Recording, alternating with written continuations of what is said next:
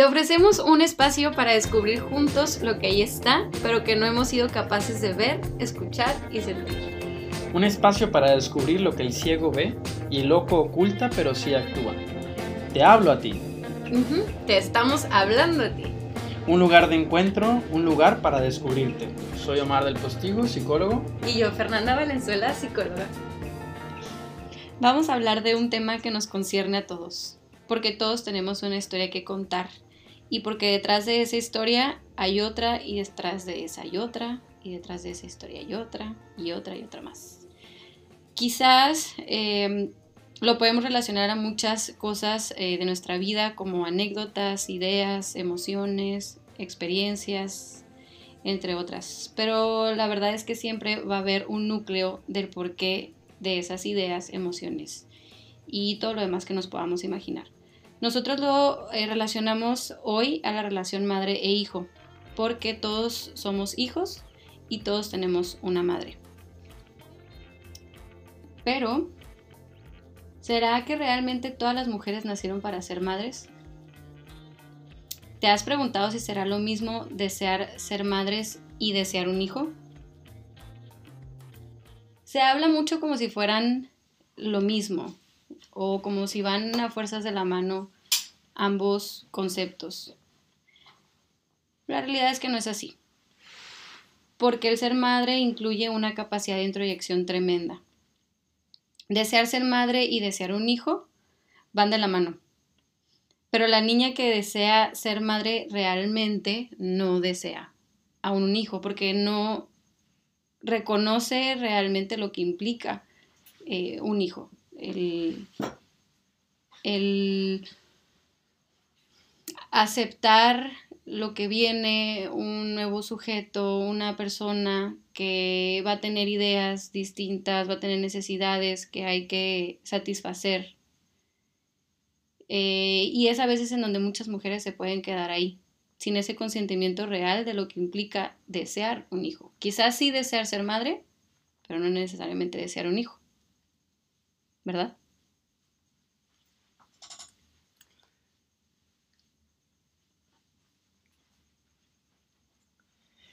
Digo, yo empezaría a hablar un poco de la diada madre-mujer o madre o mujer-madre, que regularmente se le confunde como si fuera lo mismo, como, como la cúspide de la feminidad tiene que ser el siempre ser madre. Y creo que hoy en día, más que en otros tiempos, en otros años, la, el planteamiento de, de que las mujeres no nacieron para ser madres está más vigente que, que, que, nunca. La idea de pensarse, el traer un hijo al mundo, lo que conlleva, lo que significa y, y, y sobre todo que, que, que, bueno, que una no niega a la otra, pero no necesariamente una está en la otra.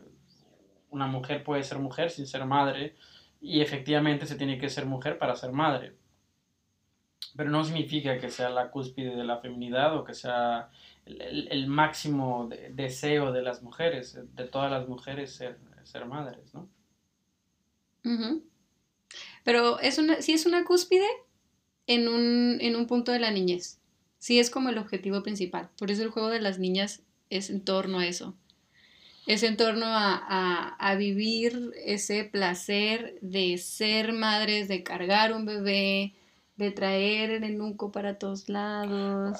Bueno, pero placer en la vida real, tener un enuco, un bebé que, que, hace del baño, que defeca y que hay que limpiarle, no creo que sea un placer que la niña esté consciente en ese momento de que hay que limpiarle.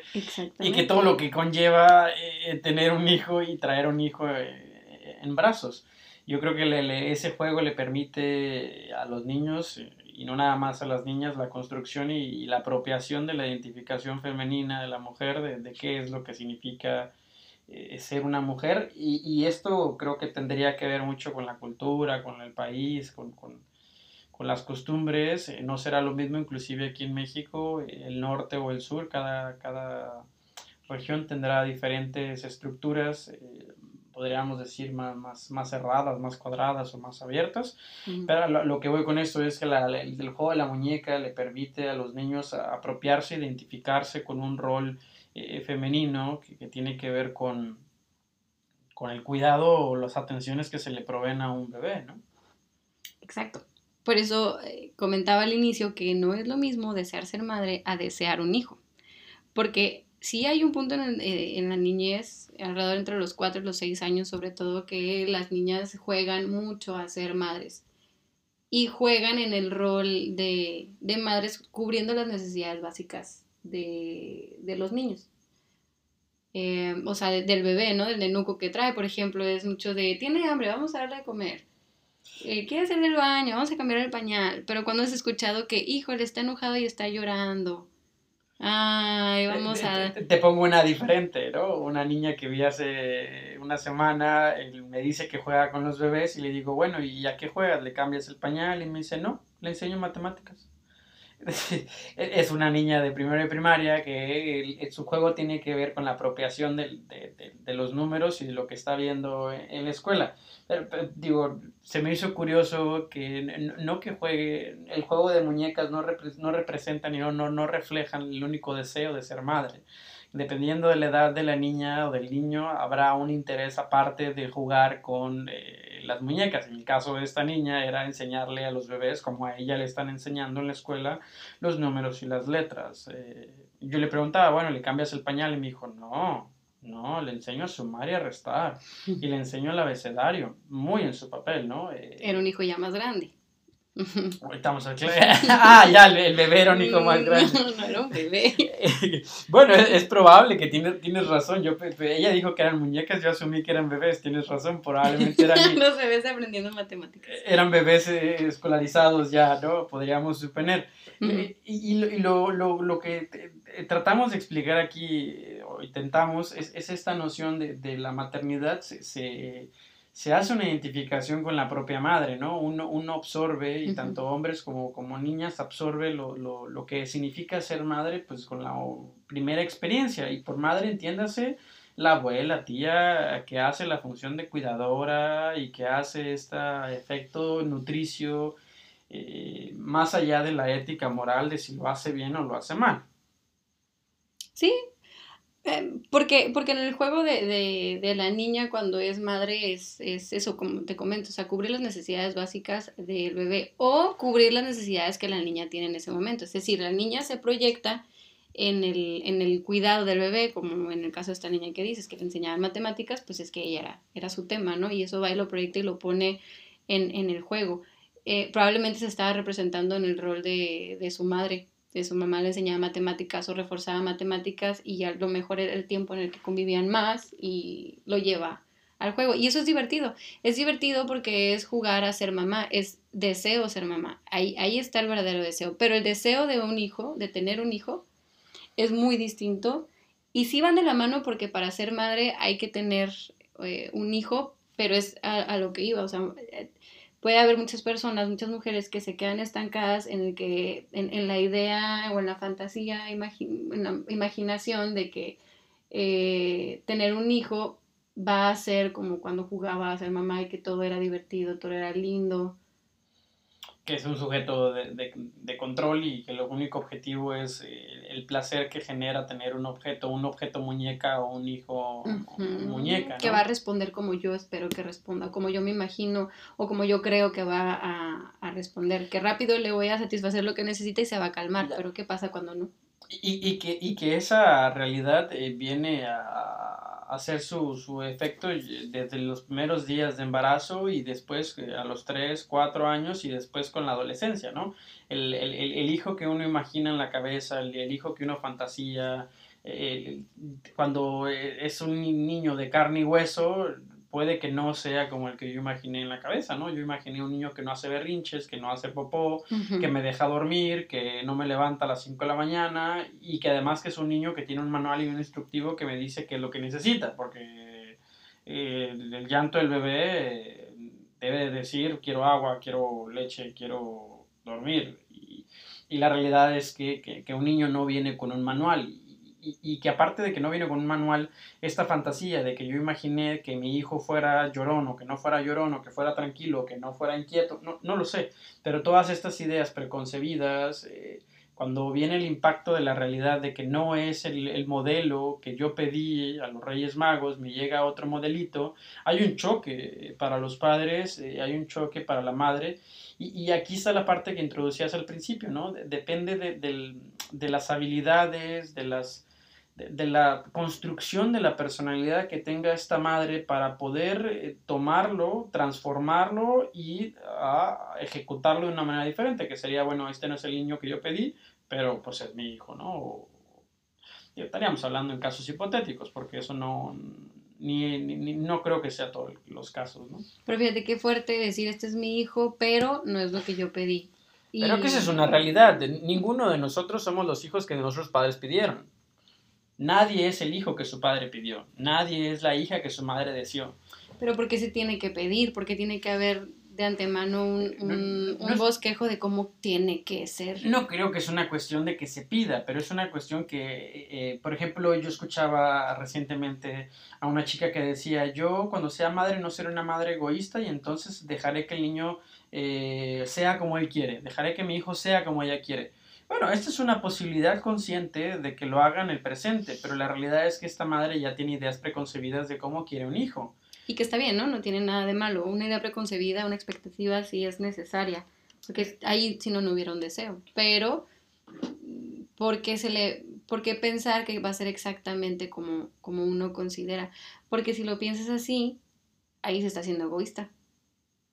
Pero los bebés nacen del egoísmo en el sentido de, las ideas que tiene un bebé cuando nace, son solamente fantasías de los padres y en este caso de la madre. La madre tiene una idea de cómo quiere que sea el hijo o cómo espera que sea su hijo. Pero la ventaja que tiene estas fantasías es que estas fantasías le dan una identidad al niño. Sin un deseo de la madre, de una fantasía o una expectativa de cómo quiere un hijo, el niño no, no se convierte en humano, no se convierte en persona sería simplemente una muñeca vacía, una muñeca hijo que no es un hijo, porque no tiene de qué aferrarse, no tiene, no tiene, como no está el guion escrito de qué espera la madre o el padre eh, de él. Por eso los dos años son sumamente complicados, porque es cuando el niño empieza a darse cuenta que tiene una identidad y que tiene el poder de la palabra, y su primera palabra y manera de defenderse es el no. No lo voy a hacer, no lo quiero, no me voy a bañar, no me voy a poner los zapatos. Pero lo importante del no es que hace una identidad y el no permite separar el no yo, el no tú, que es somos dos seres humanos completamente diferentes. Por eso decía que ahí la expectativa del hijo dócil, que supongo que muchos padres tendrán, de que los hijos sean dóciles, entra en choque.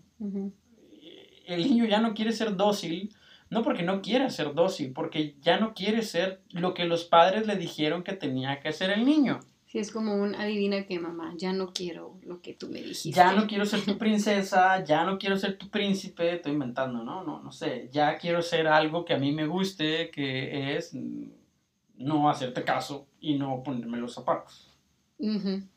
Y eso se repite en todas las etapas posteriores más en la adolescencia. Lo peligroso es, eh, como decía Winnicott, es que no aparezca. Eso es peligroso porque entonces el niño vive en una fusión en, miedo. Eh, que, están pegados la madre y el hijo y son uno solo, ¿no? Y, que son omnipotentes y que la madre entonces lee su pensamiento.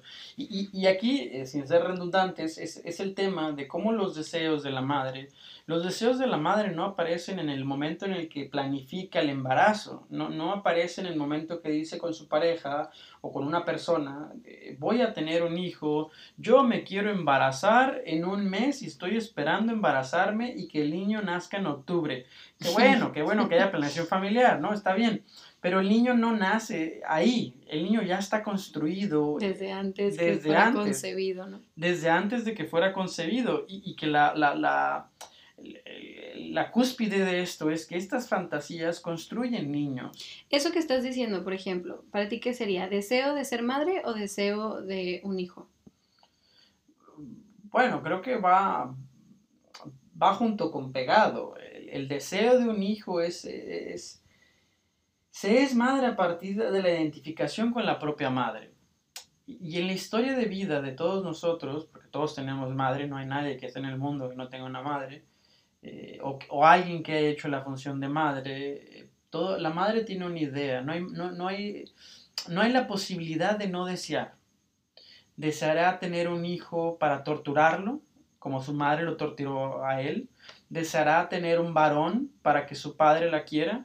Deseará tener al hijo y que se convierta en el esposo ideal que ella no tiene. Pero hay un deseo. O no desea nada. Me tocó un caso hace muchos años que me llamó mucho la atención, donde el hijo mayor muere en un, accidente, en un trágico, trágico accidente de, de, carro, y entonces, pero es el mismo momento en que la madre está deseando un hijo. Y cuando nace esta hija, el único deseo que tenía esta madre es deseaba que su hijo no hubiera muerto, que su hijo estuviera vivo y que ese bebé que tenía en la panza pudiera ser otro hijo como el que tenía vivo. Pero la, la suerte, la genética, la biología, el destino le da una niña. Una niña que nace con severas complicaciones durante el embarazo y que cuando intenta hacer un vínculo o está en el momento de construir un vínculo, esta niña no se puede conectar con su madre. Aparte de que es una madre afligida y, ahogada en la depresión, lo único que piensa la madre es ojalá esta niña sea como mi hijo que ha muerto. Es, es, ocupar el lugar de un fantasma, ocupar el lugar de un muerto. Obviamente esta niña nunca pudo humanizarse. Tenía problemas mentales, tenía dificultades en la escuela, dificultades con los compañeros, dificultades para socializar, aprendió a hablar tarde, aprendió a escribir tarde, aprendió a caminar tarde y aún así cuando lo lograba se veían muchas limitaciones en esta niña. y limitaciones eh, uno la veía como si no fuera un humano, se sentía como si no fuera un humano, como si fuera, eh, a lo mejor suena grotesco, pero como si fuera un animal, eh, un animal que habla, un animal que camina, pero un animal que no desea, y que lo único que deseaba, y se notaba en la terapia, es que esta niña lo único que quería era satisfacer a la madre, cuando la madre lo único que podía ver era un hijo muerto, y no una niña, no una, no una hija. esto por más escandaloso que suene, no, no, no lo digo con sentido moralista de, que está bien o está mal. Lo digo como un hecho y una realidad y una historia eh, psíquica de esta madre que ha heredado a una hija un deseo de tener un hijo muñeca, un deseo de tener un objeto que satisfaga y repare el dolor de haber perdido a un hijo. Y historias como esas deben de haber por todos lados. Ahí en ese caso, por ejemplo, la madre no estaba viendo como un sujeto a su hija, la estaba viendo con sus desde su propia necesidad, ¿no? Quizás había un deseo de ser madre por el hermano difunto, pero no un deseo de hijo, porque si deseas un hijo, lo deseas como lo, que es o como un individuo, pero en este caso tú lo acabas de decir, parecía que se percibía más la niña como, como un animal, buscando satisfacer los deseos y necesidades que tenía la madre en, en, en su momento.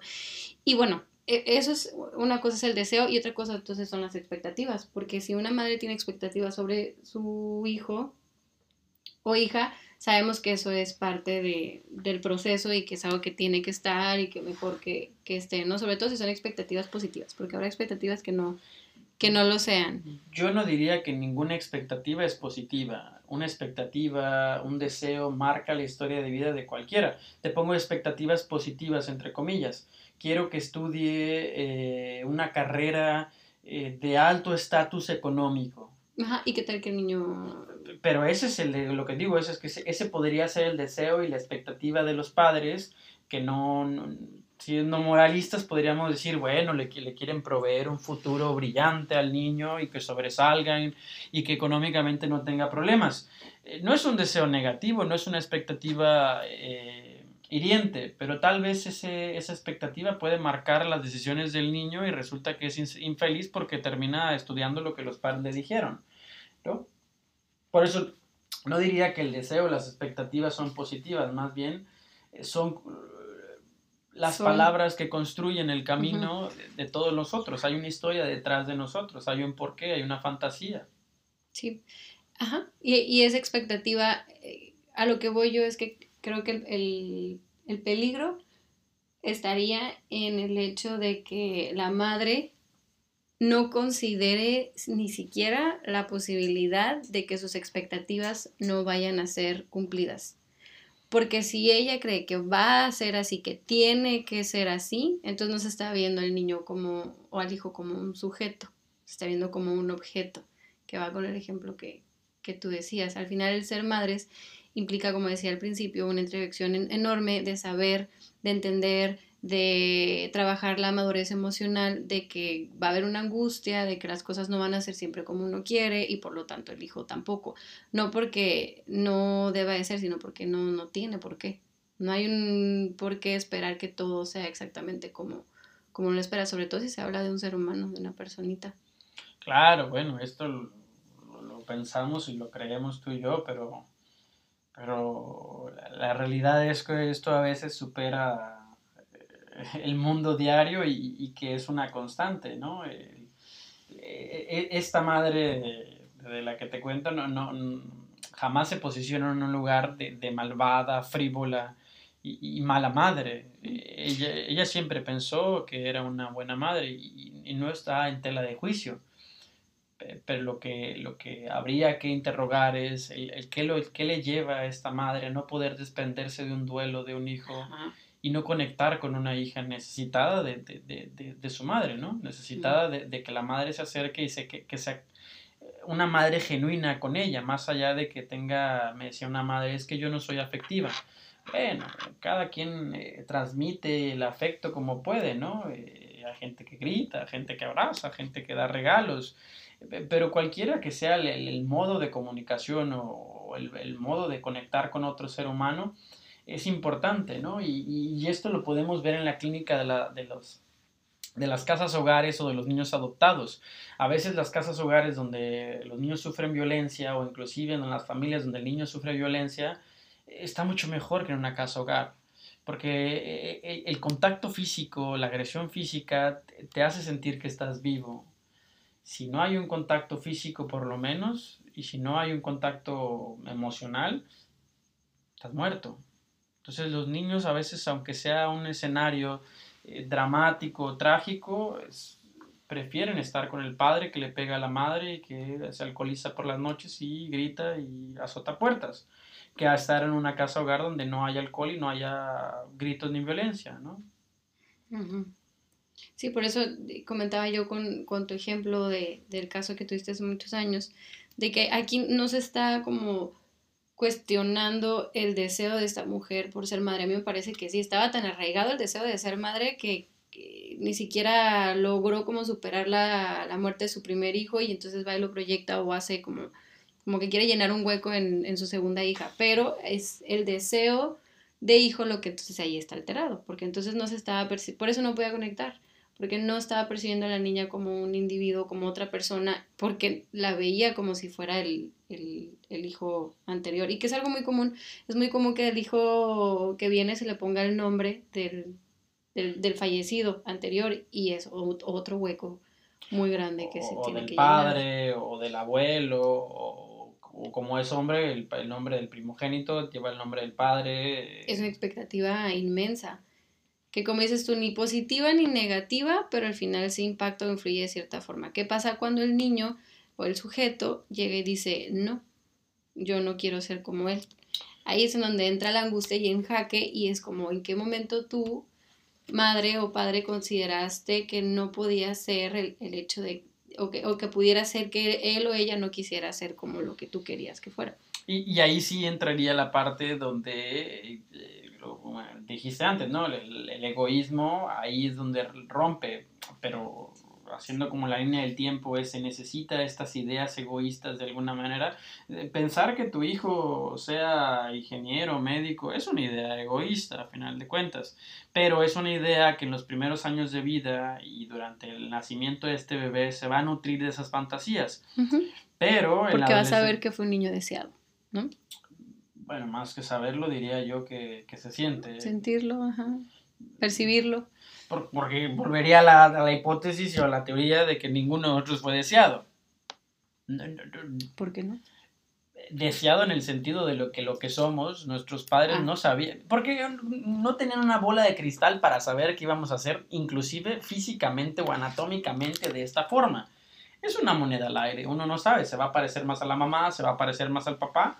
Es una moneda al aire, que ya con la tecnología y los ultrasonidos, pues ya el, pediatra ahí te está diciendo, mira, tiene los ojos del papá, tiene las manos de la mamá, que yo lo veo medio complicado ya saberlo desde el, desde el vientre, pero es una, es una realidad. Entonces esa moneda al aire de cómo va a salir, eh, por eso insisto, el, el, hijo que se imagina en la cabeza de las madres no es el hijo real que nace, no es el hijo real que está en sus brazos, es un, hijo completamente diferente.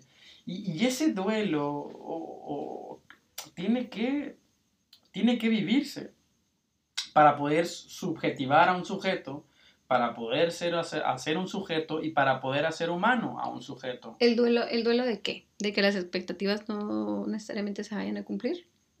Que lo que imaginaste no es lo que tienes en los brazos. Ajá. Pero eso es algo de lo cual creo yo que se encarga el mismo niño o niña cuando crece, conforme va creciendo, como cuando primero le dice que no, hace las rabietas, se quiere parecer a papá, después ya no, y cuando llega la adolescencia todo esto se vuelve un caos enorme. Claro, yo, yo creo que el niño toma responsabilidad, pero también eh, si la madre lo permite, si la madre no permite el corte, el niño no puede escapar de esta fantasía de la madre y el niño queda pegado al pecho o al vientre, queda pegado a la panza de la mamá canguro, donde el niño no es autosuficiente y no puede hacerlo. Y una realidad que vemos es la mayoría de las tareas de niños preescolares las hacen los padres y que tiene que ver con su expectativa de que su hijo sea un genio, a los tres años ya sepa alemán, francés, porque inglés y sepa sumar y restar y leer porque hay una expectativa desmesurada de cómo deben ser los niños a esa edad. Entonces, si un padre y una madre no permiten e, e, esta, este corte que es sano y que es parte del desarrollo infantil, el niño no sale, no sale vivo de esta, de, esta idea, ¿no? O puede salir, pero con demasiado conflicto de por medio. O sea, puede ser que, que el niño volviendo a esto que decía, por ejemplo, en la adolescencia, que es en donde más comúnmente se ve.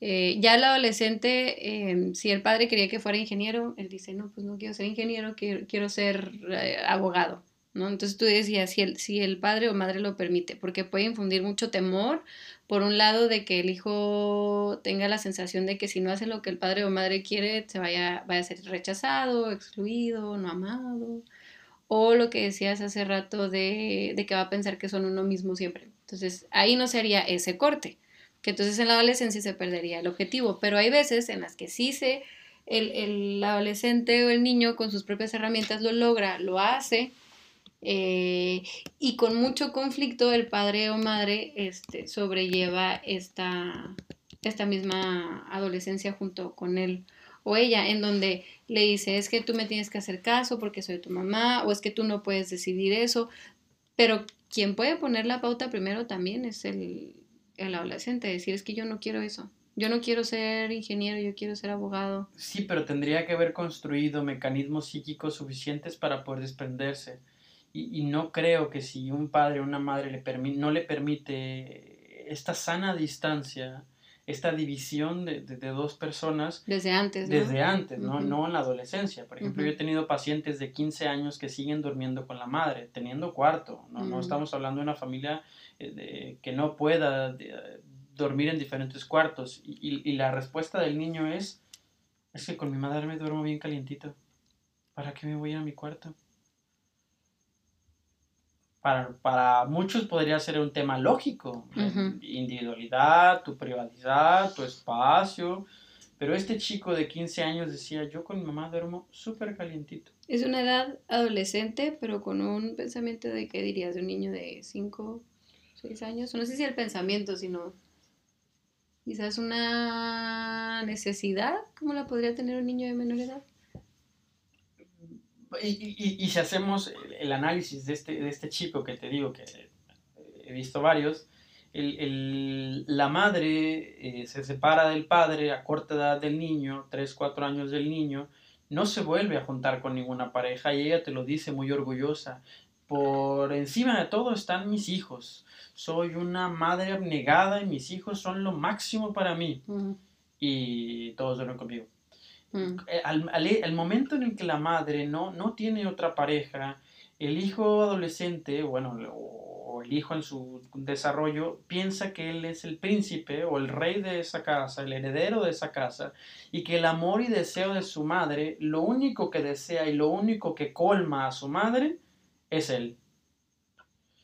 Esa, esa fantasía, ese imago de que él es lo máximo para su madre, hace el efecto de que entonces él no quiere irse, él no quiere separarse de la madre porque tampoco lo ve necesario y tampoco ve el motivo para poder irse y alejarse de la madre. Ah, ya entiendo, o sea, que la madre no ha planteado la posibilidad, no le ha planteado a él la posibilidad de que pueda tener su propio espacio, de que sea independiente, de que busque su propio calor. Sí, por así decirlo. Sí, me parece súper interesante esto de su propio calor, me encantó. Eh, eh, sí, eh, totalmente, ¿no? Y, te lo contaba una vez de una madre que, que, que le, yo le decía que su hijo quería cruzar y aprender a cruzar la calle y para aprender a cruzar semáforos, un niño de 12 años. Y la madre decía, no, porque qué tal si lo atropellan.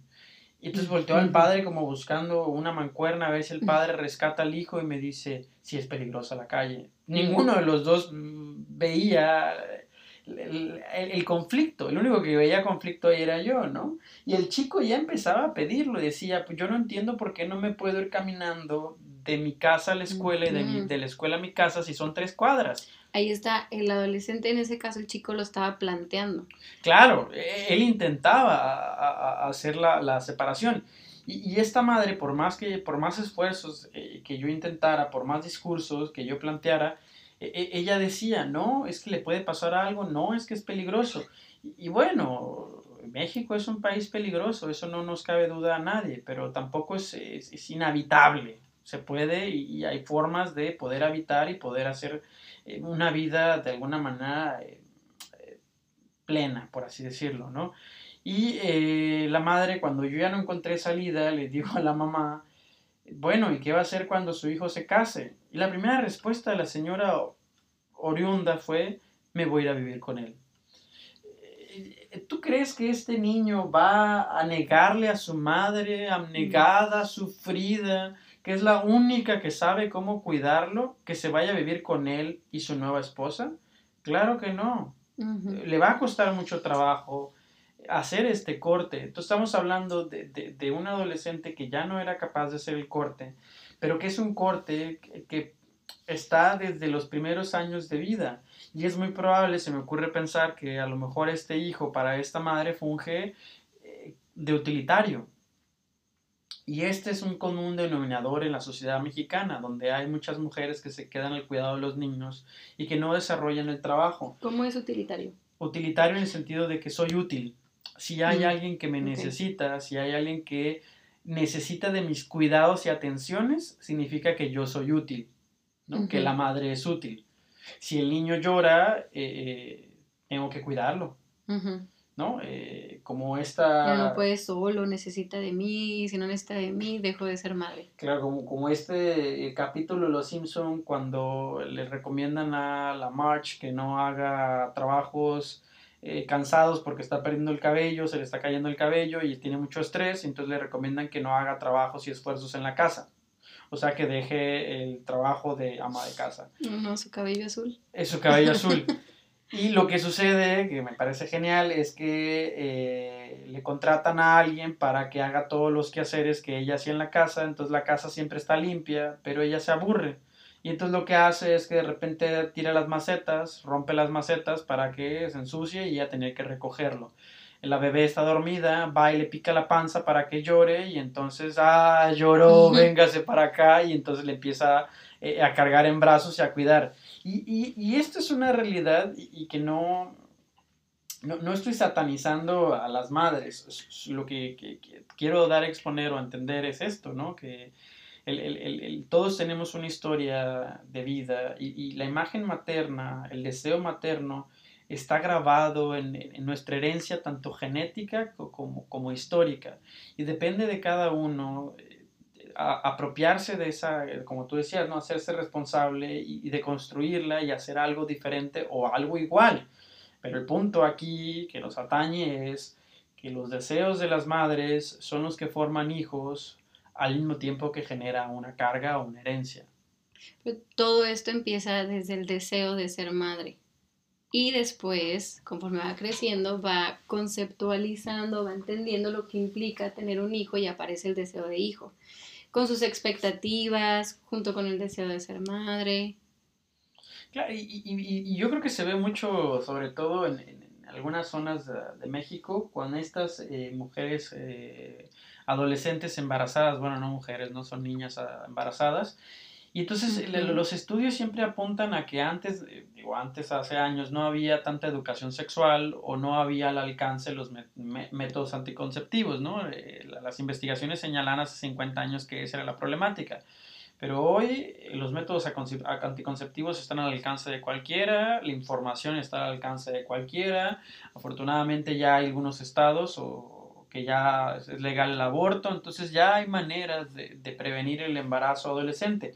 Pero lo curioso está que estas madres adolescentes tuvieron madres adolescentes y que muchas veces este, este embarazo adolescente o es para reafirmar la feminidad o para rechazar la feminidad y la maternidad de la madre en muchas de las ocasiones los embarazos adolescentes no tiene que ver con que no conozcan los métodos anticonceptivos, no tiene que ver con el nivel económico, no tiene que ver con la cultura, tiene que ver que hay una historia de vida marcada en estas madres jóvenes que no pudieron comprender que se repite cíclicamente una madre joven, que su madre fue joven y que su siguiente madre probablemente sea una madre adolescente. Sí, sí, es algo muy común que se ve. Y luego, ¿qué pasa cuando la hija de, esta joven adolescente es una mujer y se... Y, repite la, historia, ¿no? Y es un repetir eh, que está marcado por un, deseo... Eh, de ser madre. Sí, pero me, refiero a que es un deseo, como tú decías, ¿no? Que se, transmite de una generación a una generación a una generación eh, eh, sin poder pensarse, sin poder analizar y decir, oye, ¿qué pasa aquí? ¿Por qué pasa esto de generación en generación? ¿Qué, ¿Qué implica? ¿Por qué pasa esto? ¿Para qué sucede? ¿Qué estamos queriendo demostrar con esto? Digo, no es una casualidad de más, porque si hay qué casualidad, también eh, está embarazada a los 16. Se comió la torta antes del recreo, antes de los 16. Y, esto sucede a veces en muchas familias, ¿no? Todas son mujeres eh, adolescentes o son mamás adolescentes a corta edad, ¿no?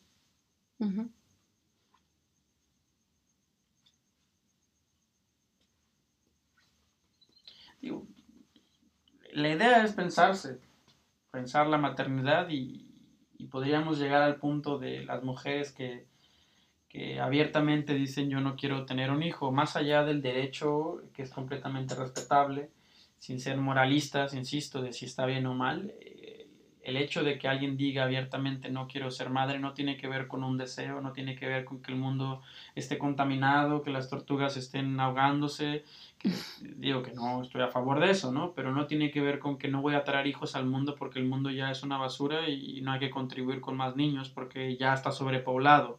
No, en ese caso sería más bien una...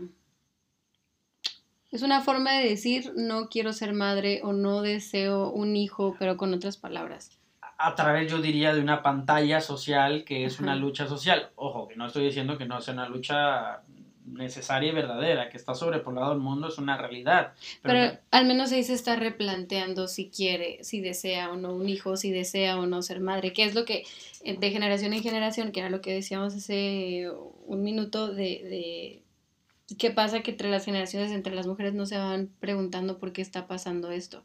Al menos ahí se, se replantea no con la pregunta como tal, pero que esa es la intención de este podcast, eh, como un espacio para, pensarse, para descubrirse realmente yo qué quiero, yo qué deseo, eh, las preguntas que decíamos al inicio, ¿no? Si todas las mujeres nacieron para ser madres y si será lo mismo ser madre y desear un hijo. Al menos en esa negación, se, de algún, desde algún punto de vista, como desde el constructo social, como tú dices, se, se pone en juego la respuesta a esas preguntas. Y, la, lo que yo invitaría es que ante la negativa consciente de decir no quiero tener un hijo, que insisto, es, es, completamente respetable y, que no está asociado la feminidad ni ser mujer con ser madre, pero ante ese hecho de querer o no querer un hijo, de desear o no desear un hijo, hay una historia marcada que ya está marcada antes de ese momento en el que uno toma la decisión de tener o no tener un hijo, ¿no? Y el decir abiertamente no quiero un hijo, nada tiene que ver con las convicciones sociales y morales. Tiene que ver con un constructo y una identificación materna que se hizo previamente a una vida adulta, ¿no? Y en la niñez, ¿no?